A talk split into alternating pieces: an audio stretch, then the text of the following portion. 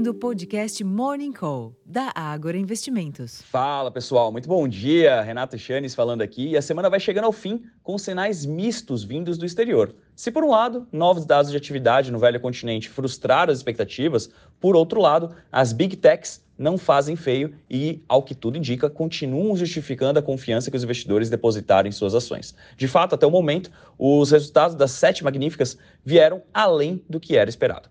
Nesse ambiente, as principais bolsas da Europa figuram no campo negativo, enquanto que os índices futuros de Nova York exibem leves sinais de ganho. Para além dos mercados acionários, o índice DXY, aquele que mede as variações do dólar frente a outras seis divisas relevantes, opera praticamente estável. Os contratos futuros do petróleo operam em leve baixa, enquanto que os preços futuros de minério de ferro recuaram 2,68% na madrugada em Dalian, cotados equivalente a 116 dólares e 57 centes por tonelada.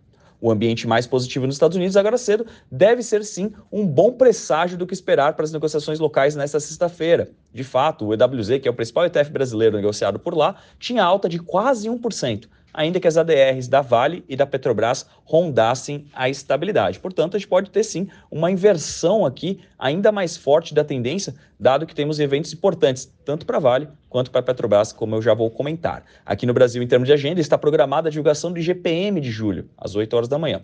O resultado do setor público consolidado de junho, 8,5, e a taxa de desemprego no trimestre encerrado em junho, medida pela PNAD contínua, às 9 horas da manhã.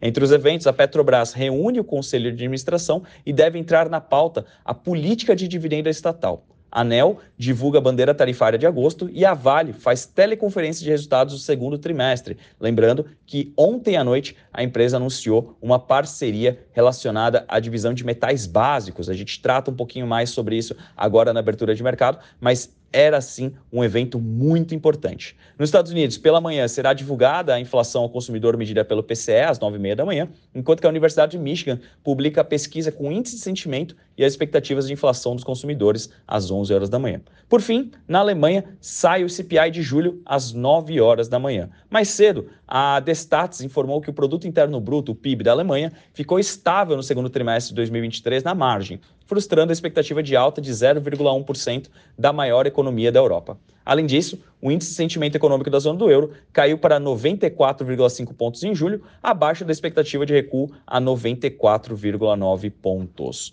Ou seja, por lá no velho continente, os dados econômicos continuam bem fracos. No geral, é isso que eu tenho para vocês agora pela manhã. Eu vou ficando por aqui, fazendo aquele convite para acessar o nosso relatório completo no Agora Insights, onde disponibilizamos mais informações sobre os resultados corporativos divulgados entre ontem à noite e agora pela manhã. Então, tchau, tchau, pessoal. Até a próxima.